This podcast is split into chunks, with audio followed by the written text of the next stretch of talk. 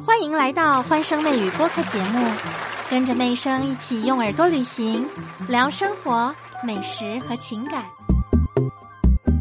每个人都是自己健康的第一防护人。配合政府的新十条，大家来讨论一下，我们应该怎么样做好不同人群的防护。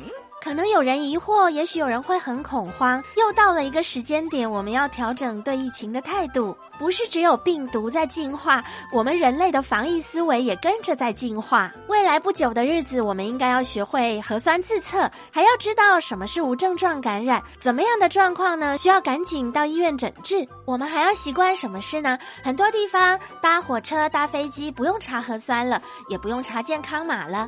部分的城市进到公共场所也一样，不用出示核酸证明，不扫场所码。解封一定不等于解防哦。大家可以把焦虑放掉，但是绝对不代表我们就可以松懈。我们要提高对自我、对个人的防护要求，要有这个意识。同时，我们先照顾好自己个人，之后呢，以家庭为单位，我们也要更好的去照顾老人和孩子，帮助全家都能够做好防疫的工作。亲爱的听众朋友们，拿出你们小笔记本的时间到喽！对家里不同的族群应该要怎么防疫？我们的中国工程学院院士张伯礼给了大家一些专业的建议。他提醒大家要谨慎，不要使用网络上宣传不常用的药物。家庭也要开始自备抗原试剂喽，要开始做自行检测。符合条件的老年人，如果还没有打疫苗的，一定要打。目前我国有某些地方老年人群的疫苗接种率仍然很低。之前啊，像北京、重庆都有出现高龄老人因为新患感染而死亡的病例。我们要能够有效的杜绝重症跟危重症，就要靠疫苗。因为六十五岁以上，特别是八十岁以上的老年人，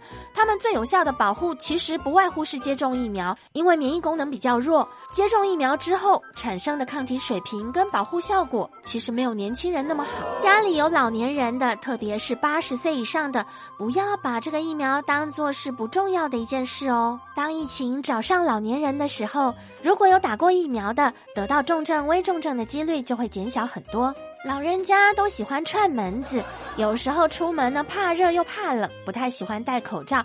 这些我们都要替他们注意，提醒他们没必要的话不要去太多公共场合，减少串门。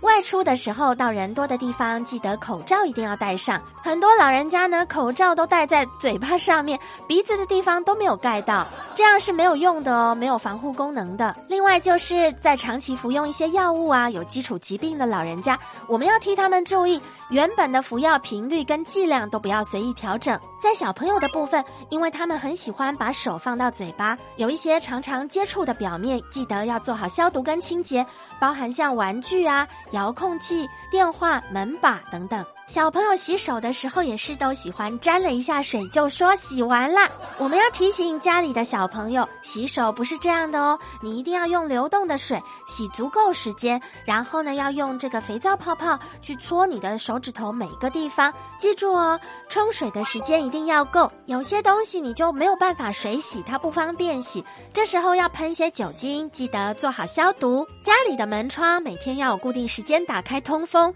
对于防护新冠也是有。有帮助的老人跟小孩之所以需要我们照顾，除了他们免疫功能比较低下之外，心理健康层面也比较脆弱。老人经历了一生的风风浪浪，遇到这种事情容易过度焦虑。我们可以提供给他们适当的、正确的资讯，避免他们去担太多其实不需要担的心，也不需要囤药，这些国家都帮你准备好了。那小朋友的话，他们看大人这样，也听不懂什么是密接，一天到晚在核酸，哎，这边又隔离，那边。又隔离了，所以对小朋友而言，我们把我们知道的事情简化告诉他们，你就乖乖的听爸爸妈妈的话，要记得洗手哦，手不要放嘴巴哦，还有口罩要戴好，你不要用手随便去摸口罩。我们也记得帮小朋友们调好他们合适的口罩的松紧度，上对老人，下对小孩。